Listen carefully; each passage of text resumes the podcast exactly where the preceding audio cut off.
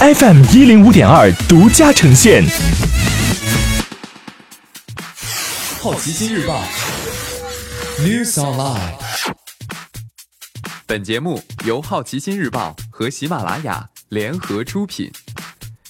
今天涉及到的关键词有：过春天、iPad、地下八英里、戛纳、海航、波音七三七 MAX、爱奇艺、华纳以及宝马。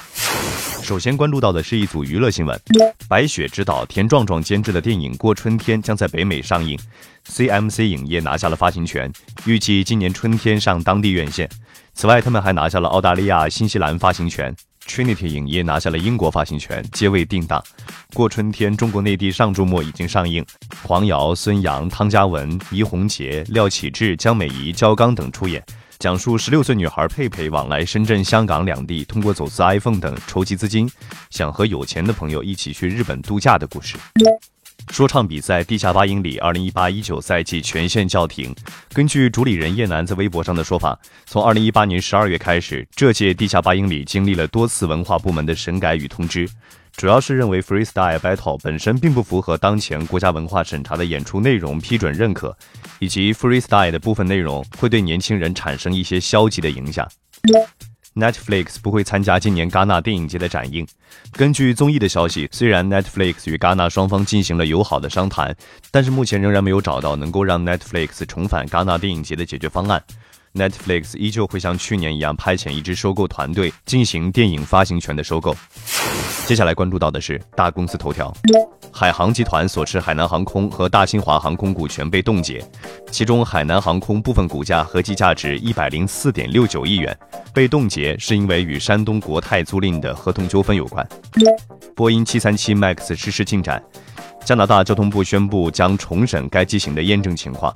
此前，加拿大直接接受了美国2017年3月对波音737 MAX 的认证。波音总裁丹尼斯·米伦伯格十七号表示，此前公布的软件升级计划以及更新飞行员训练指南的工作均已进入收尾阶段，将通过飞行控制系统等方面的升级改造，应对传感器输入故障等问题。继上周股价下跌百分之十，市值减少近两百五十亿美元后，波音股价周一下跌约百分之一点八。爱奇艺要做短视频，计划付费分账。爱奇艺日前发布了剧情短视频付费分账合作说明，规则显示要求作品时长在四到十分钟，有剧情，以竖屏为主，单部镜片时长不得少于一百二十分钟，集数不少于三十集。前期平台与合作方将按照三比七进行分成。爱奇艺 CEO 龚宇接受彭博社采访时表示，可能涉及微调现有应用程序或者创建新的应用程序。我们不关心专注于新闻或信息的短视频，我们关心和娱乐相关的内容。今天你不能错过的其他新闻有：第二十二届上海国际电影节海报公布；任天堂独立游戏春季发布会将于三月二十一号零点进行；华纳 CEO 兼主席凯文特苏哈拉因性骚扰案辞职。苹果更新了两款 iPad，没有多大变化。